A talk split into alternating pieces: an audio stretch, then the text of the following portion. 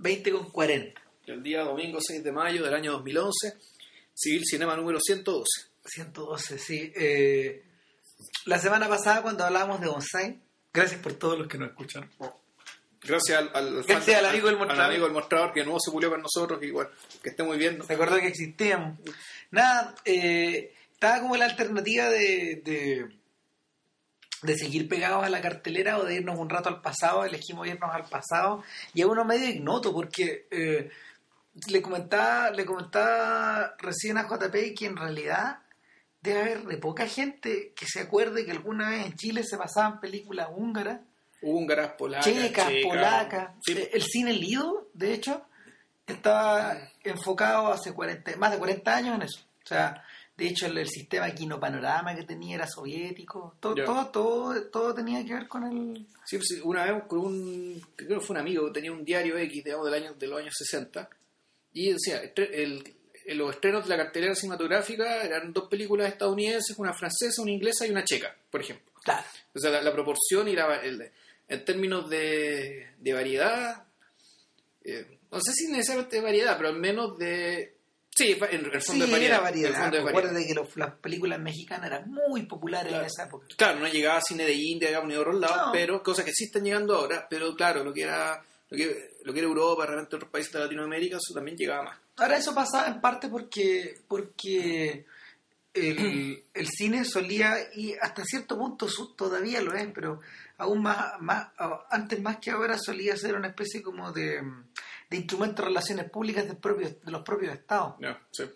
Entonces, en la medida de que ellos eh, consideraran que era importante la difusión de, no sé, por sus respectivas idiosincrasias o particularidades, Cultura o programas políticos Eh, también. pues, Vamos a ver. eso justificó, por ejemplo, la aparición de muchas películas, muchas películas húngaras o muchas películas, muchas películas soviéticas, incluso en, en hace, no sé, 50 años atrás, por estos lados. Y bueno, húngaros, de húngaros hablamos hoy día en, en- en el podcast. Hablamos de, vamos a hablar de eh, El- el rojo y el blanco. rojo y el blanco. The Red and the White, en, en inglés, los gringos le dicen así a esta película. Ron de White. Sí, y ese no es el nombre, ¿ah? ojo, el No. nombre... El nombre, el, nombre en un- el, el nombre en húngaro quiere decir otra cosa bien distinta que además tiene está basado en una canción. La canción que cantan en la película. Una, canción que, una de las canciones que cantan en la película en Ah. húngaro. Claro. Eh, a ver, es un, es un filme de Niklos Jansó, eh, es de 1967.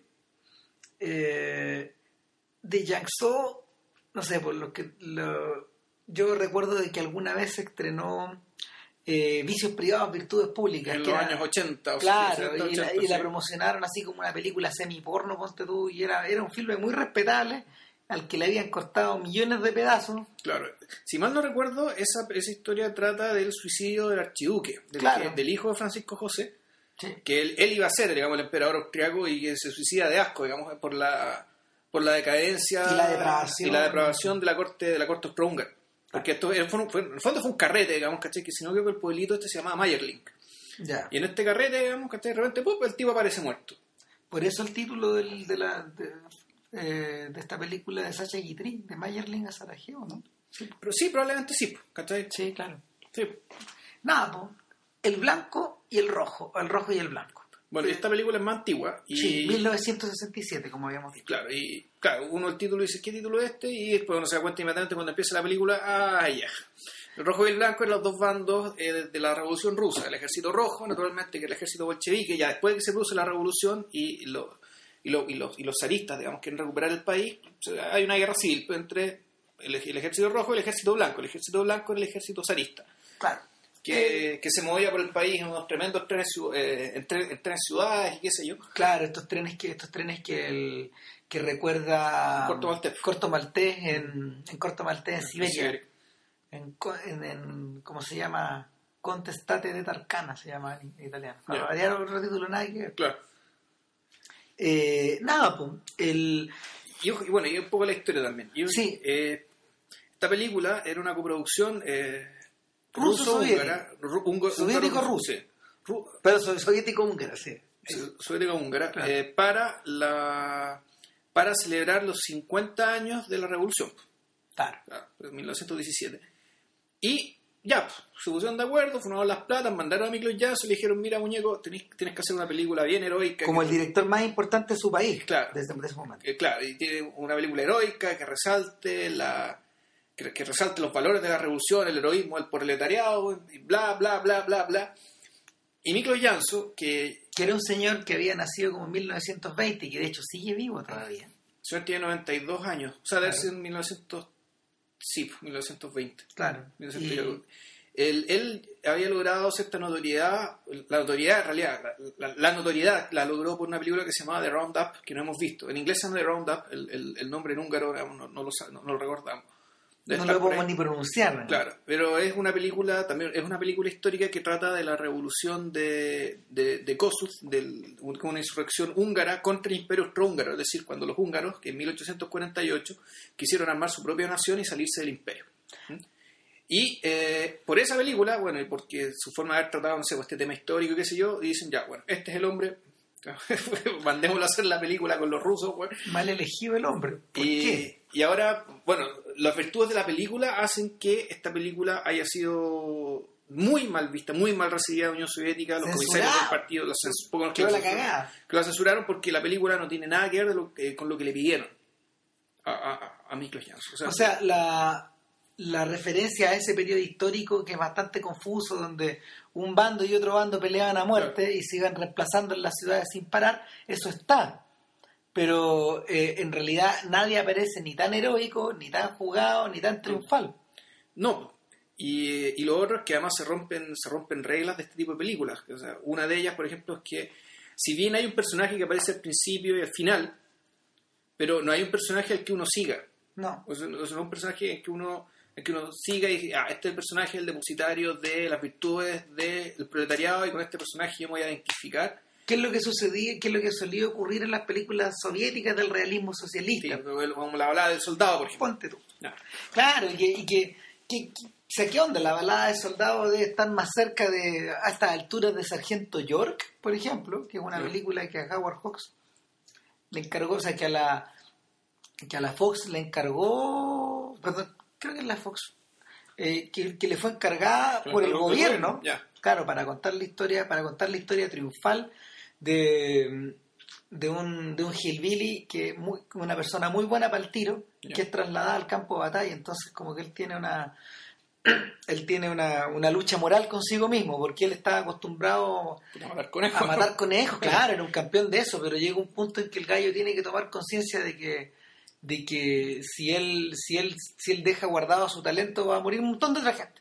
Ya. O sea, ese es como el, el dilema Claro. moral que lo pone, entonces finalmente eh, Gary Cooper mata un montón de huevos. Es como la historia de esta, la de esta subpelícula de no, la de esta que transcurre en Stalingrado. Claro, la que quería la que quería hacer Sergio Leone. Enemy at the Gates. En. Enemy at the Gates, claro. Que es la- el el- de hechos. es el periodo de la batalla de Stalingrado donde reinaban los francotiradores.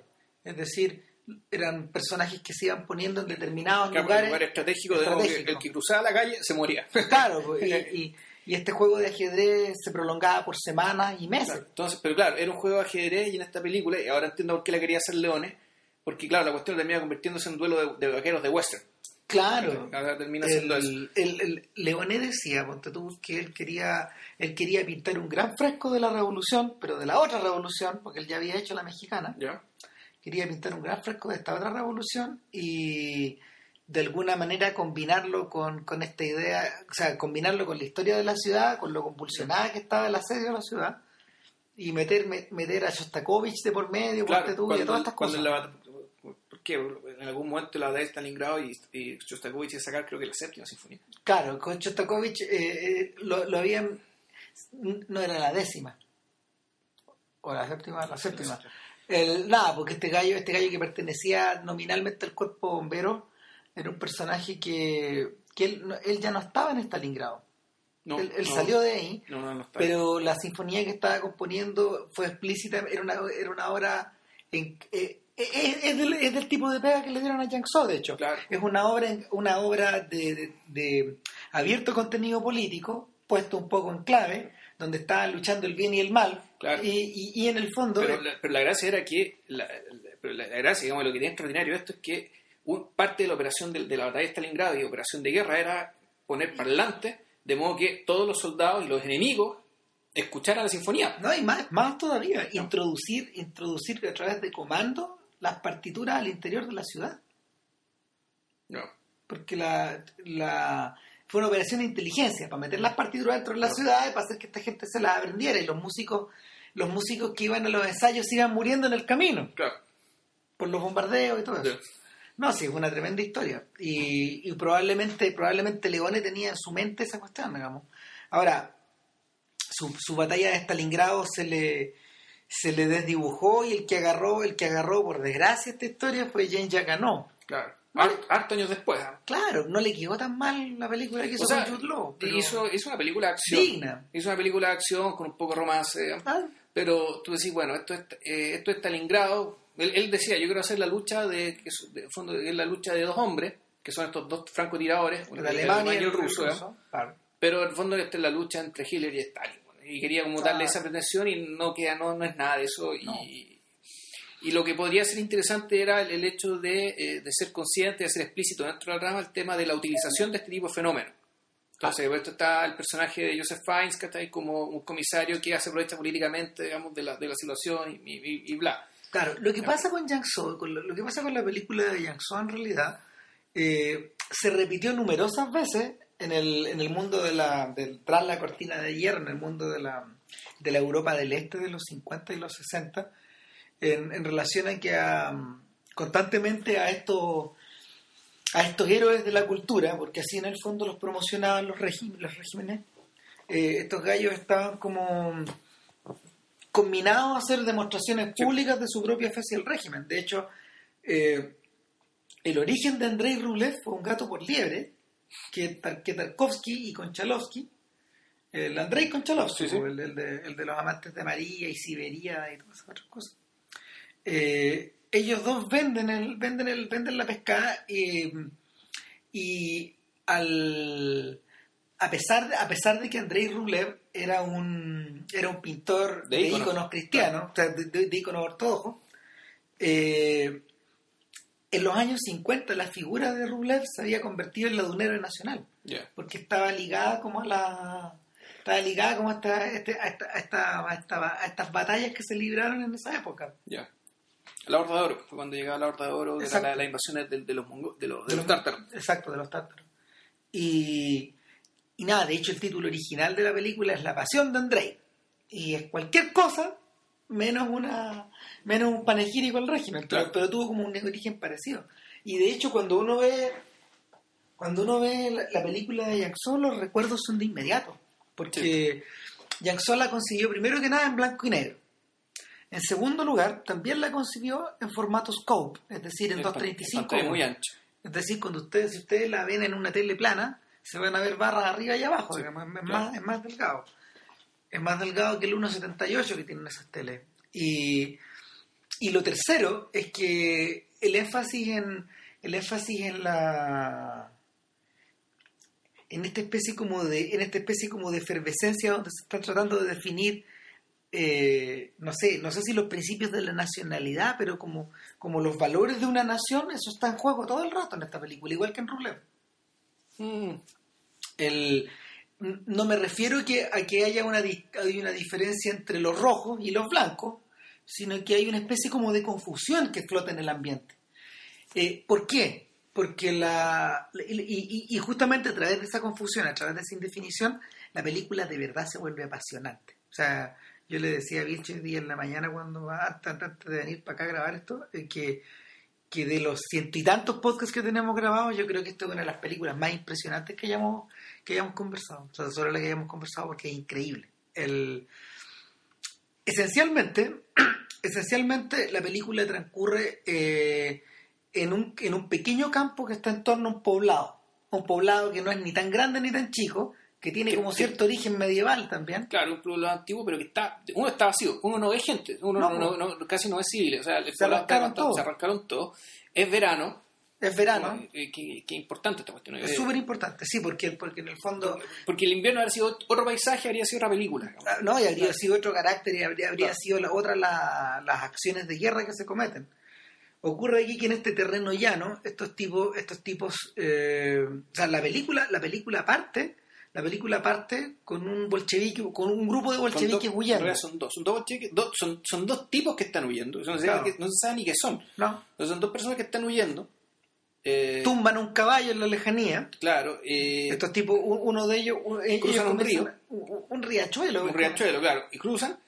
Y de repente, y todo esto se dan cuenta que viene alguien y se devuelven. Y todo esto es una pura toma, Sí, sin corte. puesta desde altura, desde alguna, desde alguna altura. Claro, de una loma. de una loma, exactamente, con su, con su buen. Eh, y, el, y de repente, pucha, el, llega un, uno de los tipos que está persiguiendo a los, a los persecutores, a, a los, A los, a los objetivos, perseguidores, que tiene un gorro de un gorro, un gorro de piel, ah, este weón es cosaco. Ahí uno ya empieza a ubicarse. Ah, este es un cosaco. bueno. Claro. Ya. Y, y, y de los dos que, que, que- de, de los dos tipos que están escapando, uno se esconde y el otro ya lo, lo, lo, lo, pillan. No que- se alcanza a esconder y le dicen, ya, quítate la ropa. que- que- ¿Tú qué eres? Lo meten. No, ¿tú qué eres? ¿Eres armenio? ¿Qué- qué- Eres armenio, eres polaco, ruso, eres checo, ¿qué polaco, checo, claro. No, magiar, magiar, Húngaro. Húngaro. Ah, ya. Ya, bueno, métete al río y no te muevas mucho. ¡Pah! Lo mata. Claro. Y los tipos se retiran. Obviamente el que sale escondido se, se, se asoma. Se asoma a ver qué... No ayuda, no, no, no, no, no, no, no, ni- no, No no dice se ni pío, demora, claro. claro, no dice ni pío, ni se demora en mirar al, que- al otro que se cayó. Y eh, se acerca a la cámara. Y por primera vez vemos la cara de este sujeto que en realidad bueno, tiene una cara de ruso, inde- o sea, tiene, tiene, tiene una cara, tiene, tiene cara de ruso este gallo, pero, pero como que no es, porque obviamente es húngaro. También es pero- húngaro. Pero pero pero recuerda recuerda estos personajes de las películas de Tarkovsky o de esta otra gente de estos otros contemporáneos y esta esta esta, esta mirada como media adusta gente muy delgada Sí. gente como te, te- queda te queda la sensación de que ha sido gente sometida como a, a una larga privación Tiene muchas privaciones. claro. y este y este gallo empieza a huir por el campo mientras No, se va por el río. Por- se va por el río mientras tanto mientras tanto vemos a otra gente huyendo y a otras a otros perse- Claro. otras persecuciones Entonces ya después, para situarte mejor, se hace corte. Sí. Después de esta, de esta larga toma, esto es una tremenda toma. Es como, 10 la- minutos. es como, el, es como, claro, es como el comienzo de, del sacrificio o es como la toma Ah. final de, de, detrás de los olivos, ¿no? Sí, No, de, de Kiarostami, como e- ese tipo de ese tipo de toma donde la, los personajes ya son cuerpos moviéndose, digamos, ¿cachai? dentro, Claro. del, dentro, dentro de un paisaje muy grande. Eh, corte y ya nos, nos, nos ubicamos lo que está, eh, ve- vemos un, un auto con unos tipos gritando, digamos, que está asusando a la, re- a la contrarrevolución, es decir, asusando a la gente por su fidelidad al zar y diciendo que el almirante Colcha, que está con su tren, bueno, no sé dónde, y que el general no sé cuánto vaya para acá, pa. Entonces ahí, diciendo- ahí, ahí ya, aquí, aquí nos explican todo y después nos explican dónde estamos y Claro, qué es. ¿Qué es? Claro. Eh, luego vemos, y luego llegamos a una ciudad.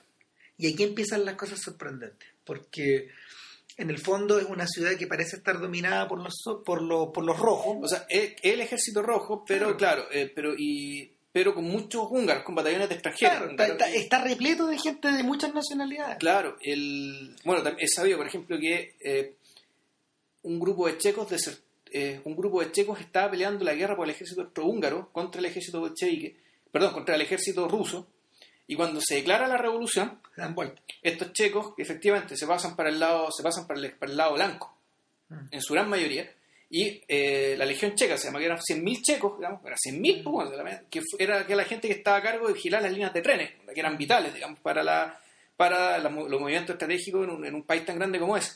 Mm. Eh, Me hace acordar la Casa Dorada de Samarcanda para seguir con las menciones. hacer la- au- au- ahí, hay, ahí hay grupos, ahí hay distintos grupos de, de gente ligada a esta Rusia gigante dándose vuelta Claro. con otros en, la, en los bandos. Entonces, y por, y por- y por el otro lado, en cambio, claro, también, pues, aquí hubo batallones de húngaros que pelean por el ejército austrohúngaro y cuando se produce la revolución, desertan Claro. y se pasan al ejército rojo. Y en esta ciudad, eh, y- y, o sea, el, el- el hecho de, el hecho de, de, estar en un bando y luego pasarse a otro, o- o- o que los bandos se van sucediendo unos a otros en las respectivas conquistas que ellos hacen, es vital en esta película. ¿Por qué? Porque en torno a esta ciudad, en torno a esta ciudad, eh, la primera secuencia que vemos cuando nuestro protagonista llega a las puertas, a las puertas antiguas de la ciudad y las penetra, es un tipo recibiéndolo. Y lo está recibiendo justo en el momento que tiene un batallón de blancos listos para ser fusilados. Claro. Eh, y y, y este, este húngaro, digamos, es como el dueño de la ciudad en determinado momento. pero entre que, los, entre, que, entre que salen de la ciudad, los fusilan y vuelven, silenciosamente y por arte de magia, Claro. La ciudad está tomada por los blancos. claro. Y, y obviamente los que tienen que empilucharse ahora son los rojos. son los rojos. Son los húngaros. Claro, y una vez que llegue el comandante, caza unos cuantos a balazos y todo, los hace correr. No, claro, y, y, y- y la escena cuando este cuando el jefe está arriba de un campanario y, fuera de campo te muestra que él, él ve algo que lo, lo llena de terror y efectivamente puta el ejército blanco. Ah, El tipo, se, el tipo se suicida, digamos, se tira el campanario para abajo. Porque, eh, claro, sí eso, y eso que nos indica, digamos, nos indica digamos, los niveles de crueldad a los que, a los que se ha llegado en términos de suplicios y cosas. Sí, me puse a pensar si en realidad lo estaba haciendo de, de- de cobarde o de valiente. weón. O sea, esta- la película, tam- la película, bueno, eh, en todas las descripciones de Jiang Su, de, de como cineasta que uno puede encontrar por internet, se encuentra con el detalle de que en realidad el psicologismo a este gallo no le interesa mucho. Le interesan los cuerpos. Le, le interesa, claro, a, a, a Yang Su le interesa. eh, este gallo fue, este gallo estudió derecho, se graduó de abogado, de hecho no tiene una formación, no tiene una formación, por ejemplo, estética como la, como la que podría haber tenido Hitchcock, por ejemplo, que, que era una persona que estudió dibujo, o, o, o lo mismo, el mismo caso de Satyajit Ray, que también era un tipo que estudió dibujo. eh, o ge- gente como ligada a esas cosas, o, o en, en último caso, yendo ahora a la, a la actualidad, gente como Steve McQueen, este pintor británico, que se metió a hacer películas. O, o, o este mismo Julian Schnabel. O también. Kitano. Claro. O Kitano, que son gente que viene como del área del, del, del área de las artes. No.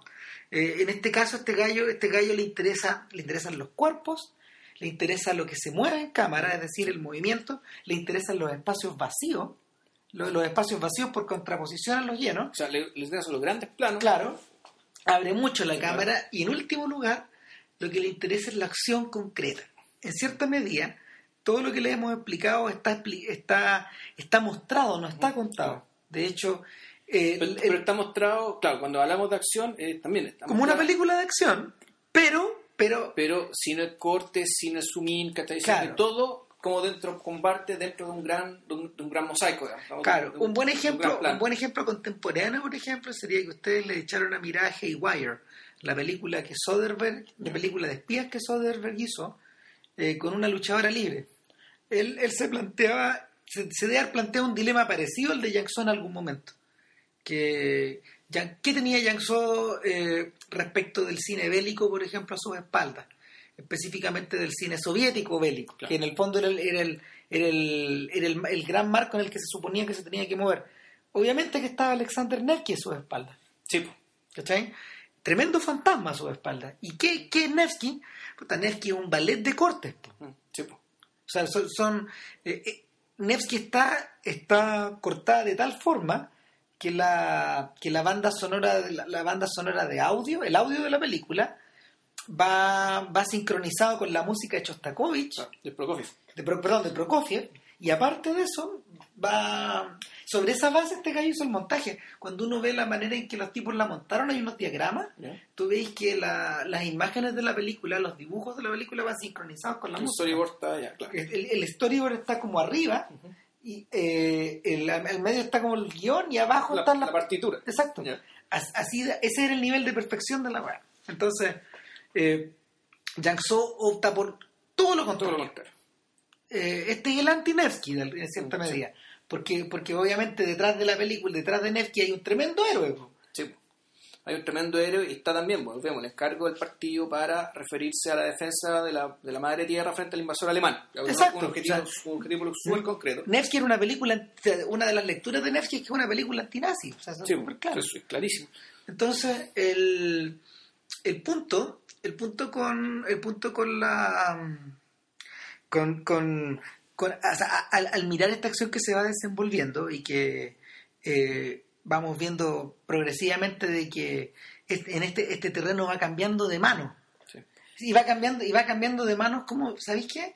La, la, la impresión que me da es que va cambiando de manos como si fueran oleadas. Oleadas de sujetos. Sí, sí, no sé, es que es una... Las películas de acción, y tal vez- yo no sé si habrá relación entre estos dos elementos, pero la acción convencional que nosotros conocemos, las películas de acción convencional que nosotros conocemos son películas que están que están súper dirigidas por, eh, por una trama y por un mito sucinto muy definido, donde se Claro. espera que hay un héroe que tenga mucha dificultad y que termine todo esto en un final feliz y que esta acción esté, esté, esté en función de lo predecible. Las estructuras no son muchas. Claro. Una es el hombre que escapa. En esta Claro. película está presente. Sí. La otra es el hombre que traiciona. Mm. En esta película también está presente. La otra estructura, Pero es que, es que es distinto, porque a, a lo que voy es que lo, lo que nos muestran acá no está en función de No. esta estructura, sino aquí lo que hay son muchos hombres este, que está- están estas estructuras, Claro. pero están usadas de otra forma. Claro, y, y- pero, y están pensadas para que eh, para que uno ni siquiera sea consciente de ellas porque la estructura se viene siendo destruida y reemplazada por otra. Exacto. Es decir, la, esto de las oleadas de Cristian efectivamente son como, son como olas en el mar que van borrando lo que se escribe en la arena. De hecho, de hecho, claro, de hecho las dos imágenes más bonitas de la película, o sea, la- la- los dos motivos conductores de la película, una vez que la una vez que la trama se abre desde la ciudad al campo, cuando los gallos, porque la, la película la película parte en el campo, pasa a la ciudad y se vuelve muy claustrofóbica. Pero eso dura muy poco. porque Es muy poco. la- Y, y luego, cuando, cuando, cuando la, a los cuando los blancos le dan la orden a los rojos de que se vayan, Claro. O sea, pero es que, ojo, o sea, esto lo que era es, váyanse, tienen 15 minutos para Nos que empiece la cacería. Claro, es una cacería humana. Una cacería humana. Y, y ahí la película, efectivamente, ahí puta, lo, Se seguimos vuelve- a los distintos héroes y volvemos al campo y los, estos, estos presos terminan, lle- lle- llegan a parar algunos a una, a una enfermería y se hacen pasar por prisioneros que estaban ahí de antes. claro, Y las enfermeras, por el juramento hipocrático, no los pueden entregar. no. Ese, no, ese es como el conflicto que se va trabando hacia el Claro. final. Y entre medio, ¿qué es lo que pasa? Vemos dos elementos, dos elementos eh, gráficos que están presentes todo el rato. Eh, eh, el movimiento de los, el movimiento de los hierbajos Claro. que se van moviendo en el campo, también como oleada, Claro. y el movimiento de las acequias, que también se va moviendo de la misma forma, pero en otra dirección. Uno es vertical y el otro es horizontal. Y entre medio están estos sujetos, ¿cachai? Entre medio están, estos sujetos que, que no dejan de marar, que no dejan de moverse no, no, no, no paran jamás. Entonces, la, la película, de partida, no hay, no hay identificación posible. Es decir, el personaje llega, se instala, tú lo sigues por un tiempo y después se muere. Y se Eh, muere nomás, pues, o sea, y se mueren, pues, se se mueren. mueren. O sea, en ese sentido, en ese sentido, lo concreto y lo, lo la, la- no, no, me no, no habría que hablar de objetividad. Yo creo que la- el pragmatismo de Jackson es total. O sea, se parece un... A ver, a mí me recordaba, por ejemplo, a siendo distinto, no sé, al pianista. Sí. Donde, claro, nosotros seguimos siempre al pianista, pero los personajes que aparecen en la vida del pianista La desaparecen para morir. Claro. Y, y- y el, O se consumen, o desaparecen en la desaparecen en la noche de la se historia. los traga la historia o, o se- o se los traga porque el, el mismo pianista, por su posición, no es capaz de saber lo que les pasa. No, Está en, un- está en un lugar demasiado encerrado. Pero esa sensación de, de- esa sensación de, de la... de- del, de lo efímero y de lo fútil de, de la vida, digamos, ¿cachai? Y Claro. lo, fútil- lo- lo efímero y fútil que vuelve la guerra a la vida humana, digamos. Sí. Y, eso, y eso yo creo que es, lo que quería decir Janso con esto. ¿Sabéis que lo que yo, por ejemplo, el, lo que a Jackson le sale tan re bien? Porque, porque hay momentos, hay momentos en que estos personajes van, vienen, eh, se parecen un poco a los modelos de Bresson, son gente que en Sí. el fondo pronuncian las palabras justas bajo estas circunstancias, están muchas susurradas, hay mucha pregunta sin respuesta. eh, O sea, volvemos. O sea, el- es el antidramatismo, es el antiteatro. Aquí lo que importa... hay mucha orden dada Claro. y hay gente que dice que sí y se va. y se va, Claro. Entonces, O sea, el- claramente el conflicto no está ahí. no, Sí, sí, esa es la cuestión. No, Claro. no, este- este- este- el- en el fondo lo que... Bueno, ¿a qué, a qué iba? Eh, ocurre que lo, lo que a Jackson le sale tan re bien es lo que yo, fíjate, eché de menos en The Way Back de Peter Weir. Porque cuando, cuando yo... Cuando, cuando uno se enteró de que este gallo iba a contar esta historia de estas personas que se escapan de, de- de un campo de prisioneros en Siberia eh, y bajan hacia la India, eh, llevados por la desesperación, digamos, eh, lo primero que se te ocurre, ah, ya, yo, eh, a, mí lo primero que se me ocurrió fue como una especie como de relato épico donde esto, donde iba a pasar de todo y los tipos iban a, los tipos iban a ir fregando uno tras de otro. Eh, de hecho, los que llegan al final son tres nomás. De todo este grupo de gente Creo que son cuatro. Sí, creo que son tres. Claro, y sin embargo, sin embargo, eh, la película, quizás por qué razón, estaba repleta de, de momentos excesivamente dramáticos o de, o de, mm, bueno, no sé quién es uno para criticar a Peter Weir, digamos, pero, pero la, el, lastre que iba dejando, el lastre que iba dejando esa seña, eh, te iba haciendo ruido en la medida de que el camino se iba poniendo cada vez más abstracto. Porque una vez, o sea, no solo ellos iban perdiendo peso, iban quedando, iban quedando reducidos prácticamente a animales en, en algún momento del camino, sino que sino que también estaba la- también también había circunstancias de no sé pues de huir una mujer con ellos por ejemplo y, Sí. y un montón de cosas. Sin embargo la sin embargo sin embargo estaba todo demasiado dramatizado o sobre dramatizado estaban las cosas demasiado escritas y no habían no habían actores de peso porque cuando tú tenés las cosas demasiado escritas tenés que tener gallos que sean capaces de decir esas líneas y, no había suficientes actores de peso en la, en la película para soportarlo. Por, eso la película hacía agua. Y, de hecho, esta película que no sé si habrá sido hecha con actores o profesionales o gente de la calle o campesinos, pero eh, la caracterización era perfecta, era justa, era, era, era, era, era lo necesario, no había grasa. De hecho, la película dura una hora veinticinco. Sí, porque una película de guerra épica, digamos, ¿cachai? Uno dice, Te "Dura pasaste". dos horas y media, ¿cachai? No, pero es una hora veinticinco. Claro. Y, y la otra cosa que también me recordó era la importancia del tema de los cuerpos, esto del esto que de repente la gente la desnudaban o de los cuerpos puestos en lugares Sí. para ser contemplados, o sea, era como los cuerpos puestos a la manera que Goya, por ejemplo, los pone en sus aguafuertes de, de los horrores de la guerra. Ese tipo de, ese tipo de gestualidad. De hecho, a mí de repente dice, pucha, aquí esto, esto se parece a se parece a Eric Jarman, se parece a Claire Denis, o sea, Sí. hay una cuestión incluso que uno dice esto, a lo mejor este director es homosexual, ¿cachai? Porque puta, hay, hay, hay mucho director homosexual que uno ha visto, digamos, que tiene- sobre todo con el cuerpo masculino, digamos, ¿cachai? Que le, le gusta tratarlo de cierta manera, puta, lo, eh, lo usa como elemento, como un elemento expresivo Yo me acordé, importante. yo me acordé viendo correr a toda esta gente por el campo, eh, vestidos, piluchos, eh, de, de- de todas formas, el, me acordé de Onibaba y de la forma en que Caneto Chindo, que a todo esto cumplió 100 años el otro día, ¿Sigue filmando? No lo creo. No, me parece No, que no, pero estuvo trabajando, está muy viejo. Caneto Chito es el director de Onibaba. Y Onibaba es una historia que también transcurre en, en maizales, En peladero, claro, en peladero. en peladeros, en, en, en- en herbazales y donde, donde sale a relucir eh, lo peor del alma humana y al mismo tiempo lo más horroroso. Eh, es una especie de infierno en vida. Perdón, es una especie de infierno terrestre. Eh, en cierta medida, el, estos grupos de gente que se van moviendo a través del plano, de los planos de Yangtze, como, como si se movieran a través de, como si fueran vectores, por ejemplo, que están dentro de una especie de, de- de pizarra, o como si Como fueran... si fueran partículas, digamos, como si en, un fuera- microscopio, en un microscopio. Claro, recuerdan mucho, ponte tú, a esta a estas eh, a estas pinturas a estas pinturas simbólicas del infierno o del, de- del Ah, del Bosco. apocalipsis del bosco del Bosco. tienen ese mismo sentido de hecho a, a Yangtze le interesa mucho que la gente se le pierda en la lejanía por ejemplo o que se acerque de esta lejanía y que, que adopte distintas formas Eh, tanto así tanto así que la que, que los momentos realmente dramáticos de la película, porque hay momentos que hay momentos que son más dramáticos que otros donde tú sabes que este personaje que estuviste mirando durante dos o tres minutos y con el que te llegaste a identificar previamente se da cosa. Claro. Y tú decís, uh, aquí le voy a pasar esto a cualquiera. Porque eh, eh, ese es el otro mensaje, claro, ese, es el otro, claro. ese es el otro mensaje que te mandan. O sea, la, la no sé si no- no- no- eh, no- esto no es, esto no es casualidad, es como una especie de esto es una especie de combinatoria siniestra media cuántica, donde en el fondo cualquier cualquier partícula cualquier partícula puede ser sacada del sistema. Exactamente. Entonces, el, el reducir, el reducir este este- este- esta inmensa historia o este cuadro tan épico a eso, el hacer ese contraste, es lo que obviamente salta a la cara de la gente del Politburo, se volvieron Sí. locos. O sea, eso, o sea, no solo eso, sino, que, sino también el hecho de que, en términos éticos, los comportamientos de un ejército y otro eran, son lo, es, es lo mismo. Son lo mismo.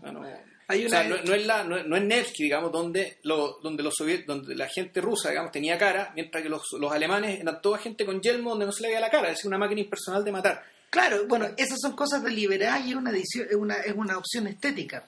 Es lo mismo que, por ejemplo, pasa con... O sea, es una opción estética en función De algo, del sí. objetivo político. Bueno, piensan en el gran dictador, también funciona de la misma manera. po. El otro día, por ejemplo, nos estábamos riendo mucho, estábamos viendo una escena de la escena donde llegan a Paloni. a-. Napoleón, ya. Claro, donde llegan a Paloni a. Berlín. Entonces, lo que hay de fondo tenía que ser un, no sé, te- tendría que haber sido la puerta de Brandenburgo, pero lo que hay de fondo es un tren de cartón que se va moviendo, que es un tren que tiene como 100 metros, Ya. 100 metros de cartón, y empieza a pasar el tren, y ese es el fondo. Entonces, la, lo que te la sensación que te queda es que la, la República, la República de Hinkel, que ya ni me acuerdo cómo se llamaba, Ah, pa- pa- Pañonia o alguna cosa. algo así, y eh, la República de Hinkel eh, era una república de cartón piedra, de vodevil, de, de, de- de mal teatro, po.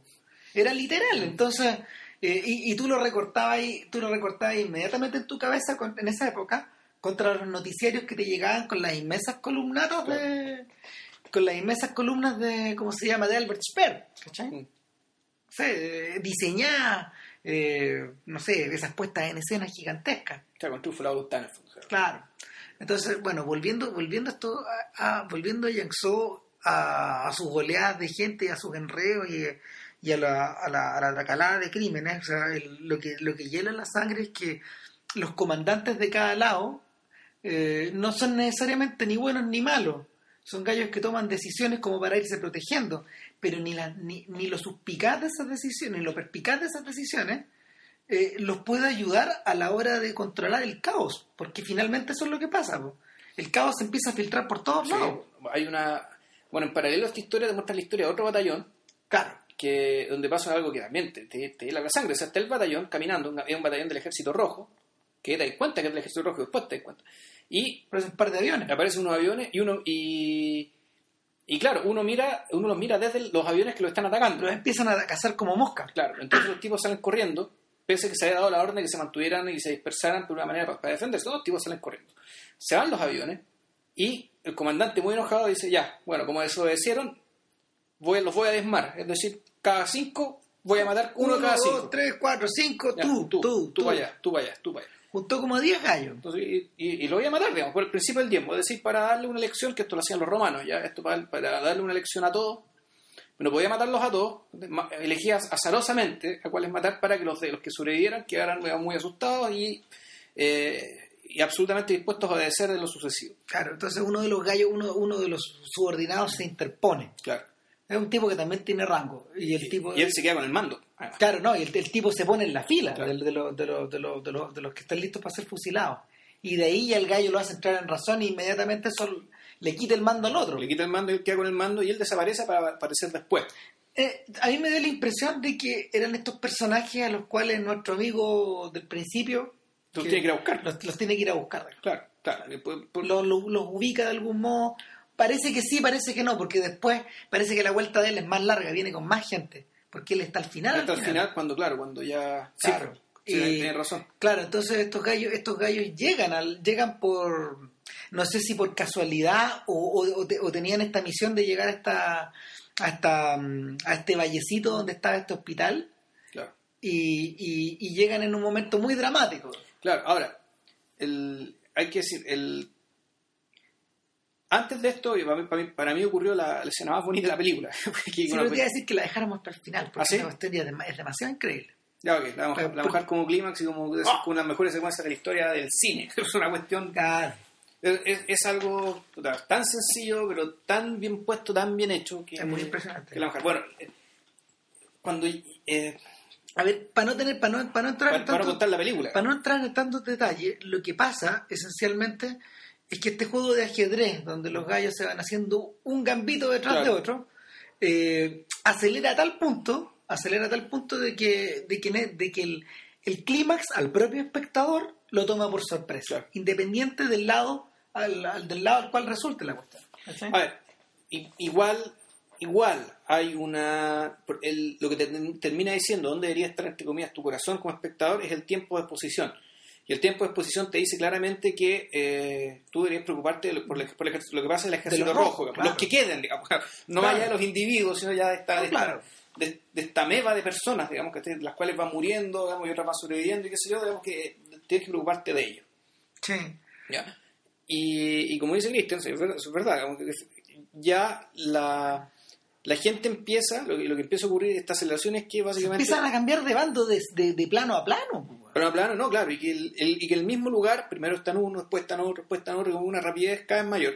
Claro, el, ahora, no es que eso haya pasado en la vida real, es re posible que haya ocurrido Sí. en la vida real. Sin embargo, lo que, lo, que, lo que ocurre aquí es que una especie como de vértigo que va acelerando. Se parece un poco al vértigo, por ejemplo, que lo atacaba uno cuando empezaba a ver al fuego bombero, que es una película de la misma época. Sí. Es una película que de hecho eh, no, fue, no es que haya sido hecha por encargo, pero fue hecha por Milos Forman en, en, en Checoslovaquia. eh, con cierta libertad, con cierta libertad de, de para opinar y para expresarse. Y es la historia, es la historia de un, de un tremendo bailoteo que se arma en una compañía de bomberos.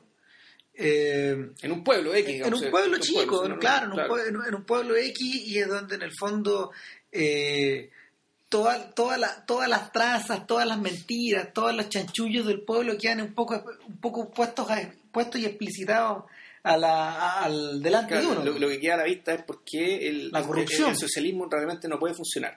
claro, Porque a la larga los diputados, los diputados, la gente del partido es corrupta y alega. Claro. Aquí, aquí los diputados y O los, sea, es corrupta y alega yampa amables y, y simpáticamente. Es decir, aquí esto no tiene que ver con grandes cosas truculentas ni gente muerta. no, nada, aquí tiene- no matan a nadie. Tiene que ver con que la gente se roba las cuestiones, se apituta, bueno, aprovecha sus privilegios para hacer tal y cual cosa. Claro, Y a sí. su vez la gente, que la gente de a pie, puta, hace lo mismo y se roba los premios, ¿cachai? Y- y- y queda la gran cagada. Y en esa película, en esa película, todo empieza muy compuesto, la gente va llegando muy contenta. No, claro, pero ya tú, tú decías, aquí esta cuestión está mal cuando eh, dicen, ya tenemos que hacer elegir los concursos de las misas Claro. y llegan a las misas, digamos, las, las, las postulantes a misas, que ni siquiera se postulaste a misas, sino ya vos tenés cara bonita, te venís para acá. Ven para acá. Y, y los viejos del partido, una manga de viejos verdes, crápulas, que miran a las cabras con una cara de... Y las cabras tienen que sacarse la ropa, Claro, tienen, tienen, tienen, fíjate que todos esos personajes de, de, de Forman tienen esa mirada como media lasciva que tenía Khrushchev, un poquitito, esa, esa cosa como media de, de, pi- de pillería, de, ah, de- medio pasado de trago, claro. Como el Juan Verdejo, así como los ojitos medio cerrados. Claro, esa, esa, esa, esa pillería como que, que, que- que no es europea. es otra cosa. Y, y bueno, la película, la película inmediatamente a uno le despertaba, uno- le despertaba como la, la sensación de haber visto esto antes y uno se recuerdaba de Custuriza. Ya. ¿Cachai? Y, y tú decías, ah, parece que de aquí viene la cosa. O, o- o- y, y un po- y tal como tú decías, en, acá también está esta misma conexión Sí, el, el, es un poco el caos fíjate el caos de Underground no es tan a ver yo- nosotros no hemos visto la serie larga pero por lo menos en la película en la película esta especie de frenesí que lo Sí. envuelve a todos y que está abiertamente ligado como ta, ta, ta, ta, ta, Claro. esta especie como de Con, con la música, la música chocher. claro. Claro, eh, llega un momento en que se apodera de la película y, y se apodera a, se apodera a tal nivel de que, de que, de que se toma el mando y, y, y yo diría que se la devora. Eh, esto no alcanza a ocurrir un poco acá, pero, pero lo que sí pasa es que finalmente el- la manera de controlar este caos, eh, eh, Yang So lo hace obviamente apelando a una suerte de masacre al final, a una suerte de masacre donde está, está involucrada hasta la, hasta la marsellesa, cantada en húngaro. Lo que pasa es que, es que no sé si es la marsellesa o es o es que acuérdate que el Partido Socialista Le en varios países eh, usa la, melodía de la Sí, marsellesa como himno y le, le cambió la letra. Exacto. Entonces, ahora, qué raro que canten eso y no el Internacional Socialista. Yo creo, yo creo que la, yo creo que lo pero mira, y esto es pura especulación, probablemente lo hizo porque, porque era Ahora, ¿de cuándo es el Internacional Socialista? A lo mejor la Internacional, No, Socialista... es posterior, tú decís. es que esa es la duda que tengo. ¿eh? Mira, que yo, yo viendo esta película también me acordaba de Reds, de todas las escenas soviéticas de Reds que, que, que Warren Beatty eh, la, dentro de, dentro de lo que él, de- dentro de la- lo que él podía hacer en este en, eh, Sí, claro. en el ambiente gringo, la filmó de la manera más fidedigna posible. O sea, la película, la película realmente excelente en eso. Y, o sea, eh, ni comparar con Doctor Chivago, por ejemplo, por, por Ya. ponerte una comparación. Que eso- es casi una obra como de, de- realismo poético al lado de esta otra. Y, o sea, y la, hay una sección en Reds cuando este gallo, de, cuando este gallo se va, se va al interior a ver la guerra, donde estos tipos cantan la, la Internacional Socialista. Ya. O sea, John Reed la alcanzó a escuchar. Si es que la película dice la verdad. Claro. Ya. Entonces, el, de hecho, la, la, la primera parte de la película termina con la canción, con esa canción. Ya. Y el. De hecho, no, nota aparte, eh, cuando Red se exhibe en, en plena dictadura acá, la gente cantaba en el cine. Uh, los, los, los tipos que iban a Sí, claro. porque, porque Reds y Gandhi fueron dos películas que fueron muy abrazadas por la, por la oposición de la época acá. O sea, la- los pases de Gandhi Montetú en el Normandía, y todas esas cosas, o sea, era- eran asistidos así con una suerte como de ánimo de protesta y fervor calladito. Claro. Mira tú. Bueno, pero, pero, pero ojo que Gandhi es posterior, es decir, Gandhi, Sí. Gandhi es de los años 80, por tanto ya... ya Bueno, Reds es del 81. Ya. O sea, pero igual es antes de la crisis. sí, la- la- Sí. Lo, que, lo mar- lo que marcó la diferencia acá con la apertura fue la crisis de 82-83. Y Gandhi creo que es precisamente esa época. Sí, pues justo. O sea, ya estaba... Ya estaba... Fue estrenada en marzo del 83. Ya. Ah, bueno. Entonces, corresponde un poco a ese mundo, a ese mundo pre, pre, pre, pre- protesta callejera. ¿cachai? Mm. Antes que se Ahora, qué raro que hayan dejado que se- pasar Reds acá. Un misterio, yo no entiendo por qué. O sea, creo que nunca entendieron de qué se trató o qué, porque o dijeron ya, bueno, eh, Es gringa. es Warren Beatty ya... Estaba de candidata al Oscar, ojo. Ya, O sea, tuvo de candidata como a 11 Oscars. Yo creo que por eso pasó. ya. Que había que dejarla pasar, tal vez la presión de la, de la, mm, ¿cómo se llama? La presión de la distribuidora fue muy grande en esa época.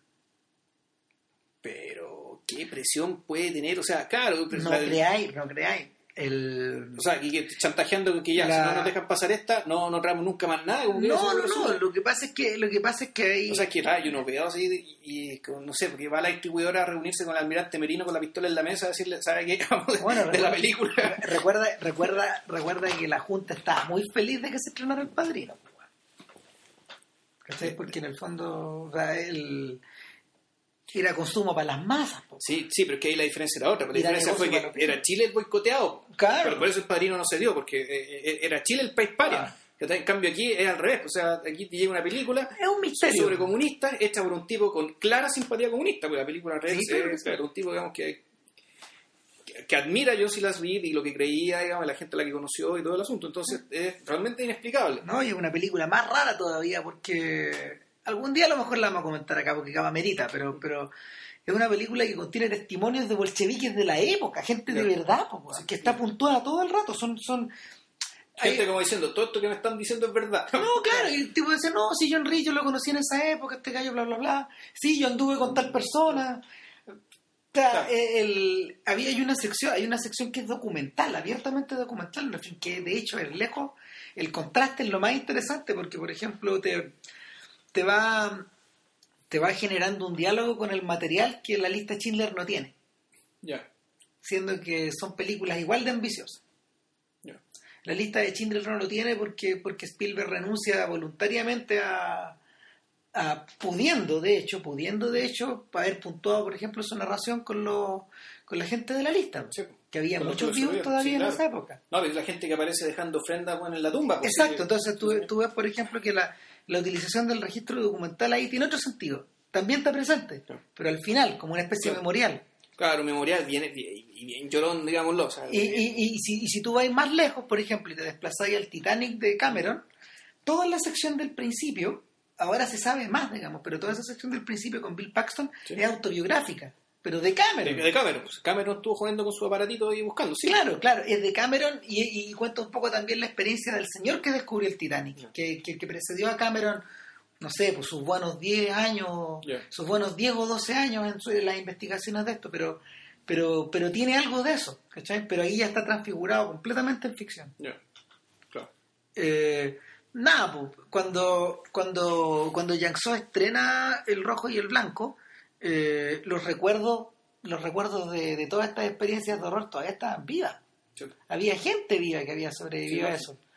Y es por eso, es- yo creo que por eso, yo creo que por eso mismo, el mismo, por eso mismo a lo mejor eh, la película causó tanto escosor como, como, como causó.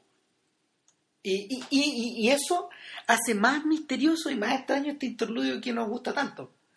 Eh, a ver, bueno, y, y que además es que se produce un efecto tan raro, man. o sea, La película, la realidad se curva. o sea, claro, bueno, una, una parte, es decir, que ¿Qué es lo que pasa? la película entera, pasa. no, pero antes de hacer un pequeño comentario, esta película, lo que dice la guerra y lo que hace sentir a la gente que de estaba en la guerra es mucho peor que los famosos 20 minutos del, del principio del soldado Ryan. Claro, No sé si eh, a, a lo que voy, o sea, voy que porque Eh, eso es una película de acción. es una, o sea, es una película de acción con hiperrealismo, como diciendo ya, recordemos que la guerra en realidad se trata de cuerpos mutilados, gente que muere, gente que salta en pedazos, que se convierte Claro. en nada, pero que en realidad lo que, lo que termina teniendo protagonismo, digamos, que es, es la sangre. Debemos recordar esto como, la, como un- esto como espectáculo.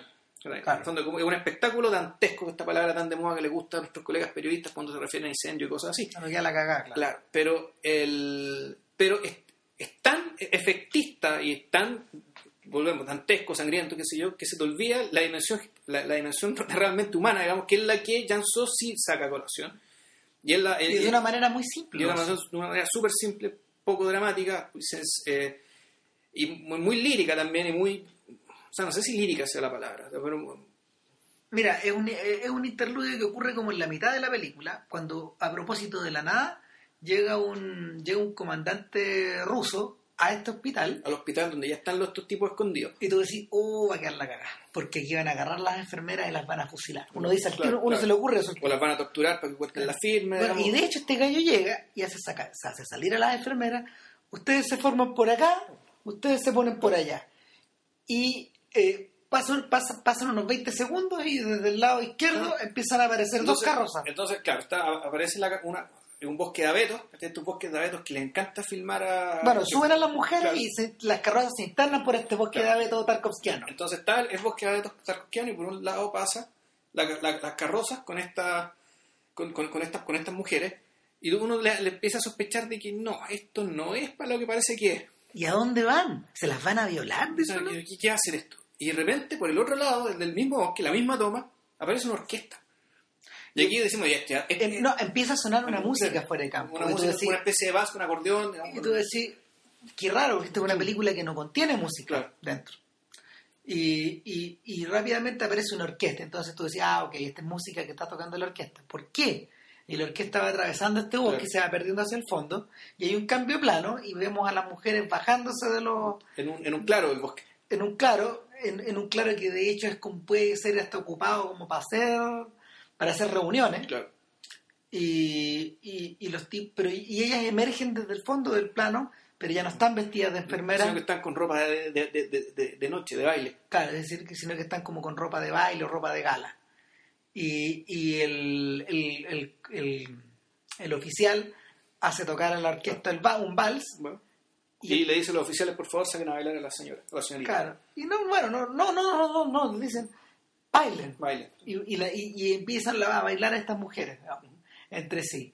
Y de a poquito van agarrando ritmo y ritmo y ritmo y ritmo. Y la y, la película y, todo- y, todo- y toda esta carrera loca hacia la nada que, que ha sido la película durante no sé supongo 50 minutos se detiene por un momento. Este es el entretiempo del partido Eh, se detiene por un momento, eh, como no, no sé si para hacer reflexionar al espectador o para perderlo o, o para perderlo un poco en la celebración de algún rito más antiguo que este o tan antiguo como este, No, como o- el de la como el de la guerra. En realidad, no, yo creo que el, el efecto dramático de decir, bueno, esta es la única normalidad que conserva esta gente en la película.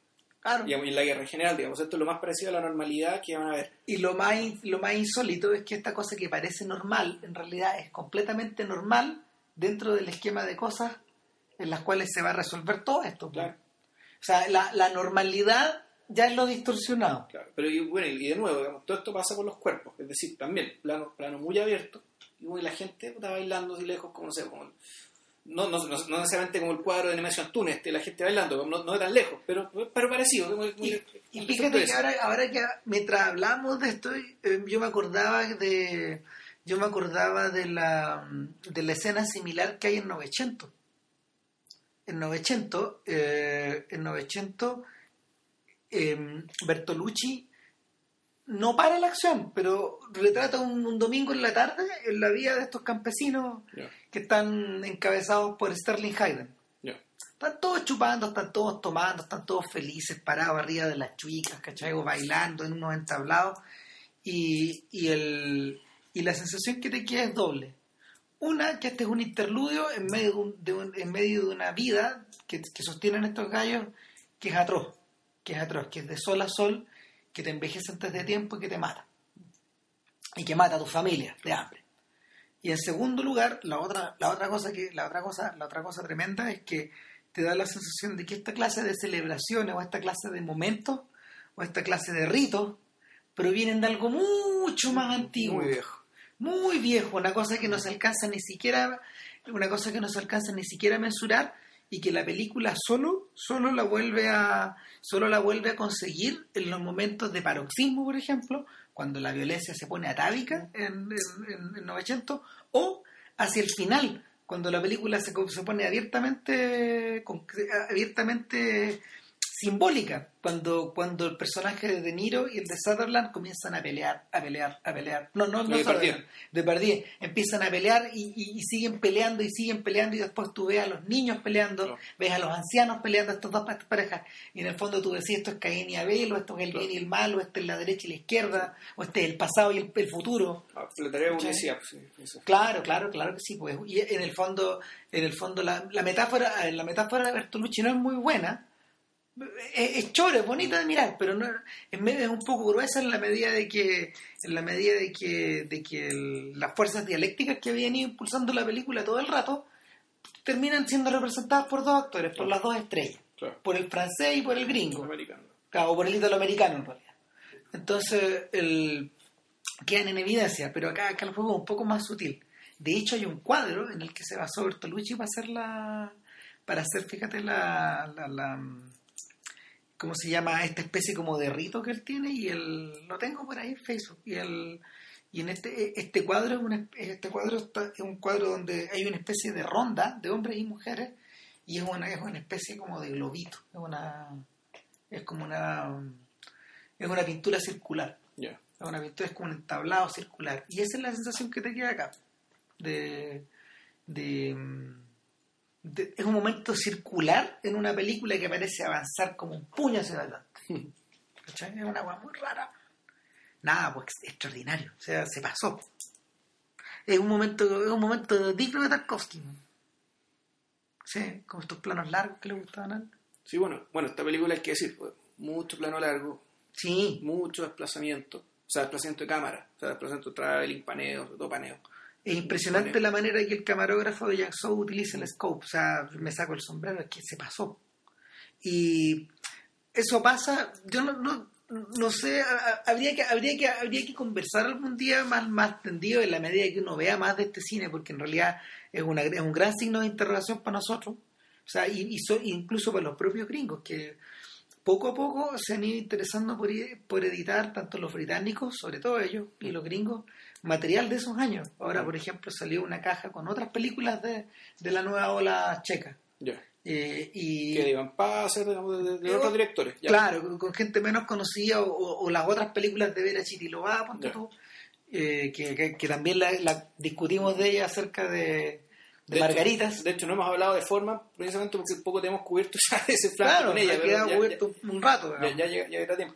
Pero, pero el, el punto es que la el, cine, el cine de toda la Europa del Este de esa era es de una proficiencia técnica, pero impresionante. Yo diría que, yo diría que a la altura de, los de, de los mejores americanos de ese momento, y yo diría que casi está superior. Esto equivale un poco a la, a la a esta especie como de continuidad increíble que los gringos tenían como en los 40, en los años 30. Claro, pero, pero además, esto es una ventaja que, que ese cine tenía, ese cine no ese cine, cuando tú lograbas eh, burlar, digamos, la censura política, eh, tú podías hacer una película artística integralmente impecable porque no, había mercado, mejor dicho, no, no había, no, tú, no te, tú no te debías, no, no te validabas necesariamente a través de la cantidad de, tickets que vendías, por lo tanto no, tú en esta película uno ve, eh, no, no, hay concesión alguna a nada, digamos, y, y eso no es y no, queremos decir con esto que la película sea aburrida, no, sino que todo lo contrario. Todo lo contrario, es, absolutamente fascinante, sorprendente, esto impredecible. Es como, esto es como ver un western que no para, es una cosa muy, muy extraña, es una cosa muy curiosa. Pero claro, y, aparte como es una película que transcurre en una guerra, pero no es una película de guerra. No, es un filme de guerra. No tiene, no tiene la, no, no tiene una estructura de género definida. Pero como, como, como trata de guerra y trata de gente y trata de, que pasan cosas, bueno, sucede que la película, bueno, eh, te está sorprendiendo a cada momento. Y, a, cada momento tú no... Eh, la película te, vas colocando, te, vas colocando de tal manera que tienes que volver a rearmarte, digamos, y, siempre estar modificando tus expectativas, las que siempre están siendo sorprendidas constantemente. Por tanto, una película que eh, que tiene, te mantiene además siempre muy atento. Claro, es, un filme integral en la medida de que, la batalla de Argel, por ejemplo, puede serlo. que te despierta Mm. una gran cantidad de, de reflexiones mientras la vais mirando y la, la experiencia estética de mirarla va, va variando de momento a momento. Claro, No pero- es la misma siempre. Claro. Y, y volvemos. Generalmente, una de las.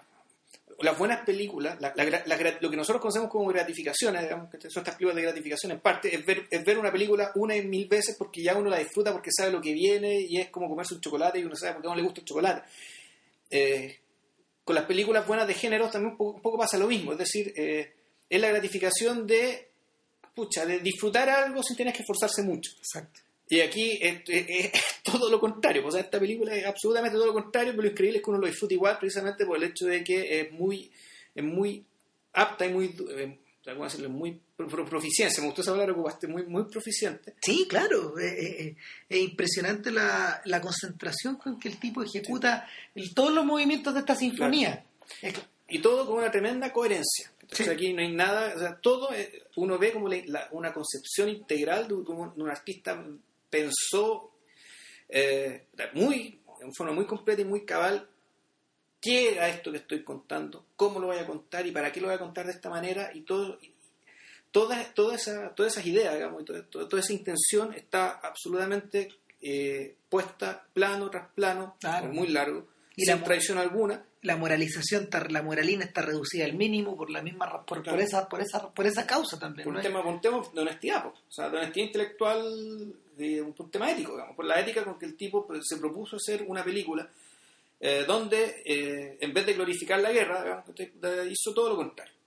Diciendo básicamente cómo podemos glorificar la guerra si la guerra lo que nos hace como ser humano es reducirnos a nada. a esto que, que acaban de ver, digamos. A nada, a aire, digamos, a banalidad, a futilidad, digamos. A movimiento, a, a, A cuerpo. a- a cuerpo y a, tragedias levemente eh, a, a tra- a tragedias apenas avisoradas. Y con suerte se van a ver en la pantalla. Sí. Porque, la- muchas de ellas quedan se ven nomás. No, pues es, quedan tragadas. claro. Bueno, la gracia es que la película no quedó tragada por el tiempo, fíjate, porque lo, lo- la revivieron hace poco los británicos, ellos la editaron, la editaron en, creo que en Second Run, en esa, en esa compañía. Y, y esa es la razón por la que la copia está crudita y se ve sí. bien. Eh, y nada, pues hay un montón de, hay un montón de películas similares, en realidad uno, uno entra como un terreno virgen ahí, para puro sorprenderse. O sea, no tan virgen, igual uno sabe que uno, Sí. uno sabe que hay, digamos, el tema es que claro, hay, hay más de lo que uno, hay más, ese es el tema, Y mucho más. y mucho más. Eh, bueno, yo creo que cerramos Eso. por hoy, Eh, cerramos por hoy y les recomendamos vivamente que vean esta película. De todas Eh, maneras, persíganla, No sé si subtítulos en español, es- yo en inglés los encontré sin problema. Había en inglés y en francés. Ya. Sí, Ya, pero se habla tan poco que en realidad da lo mismo. sí, funciona casi O como sea, un con lo, que, filme con, mudo. con lo que nosotros les explicamos, yo creo que ya podrían tener bastante para Podrían la película sin problema. Sí. Y, y eso, para la próxima semana eh, pretendemos grabar, no sé, mañana o pasado o el miércoles, Chain. Sí. Volvemos a la cartelera entonces con Chain, la película de Steve McQueen. Eh, bueno, eso, Que estén bien. que estén bien. Chau. Chao, chao.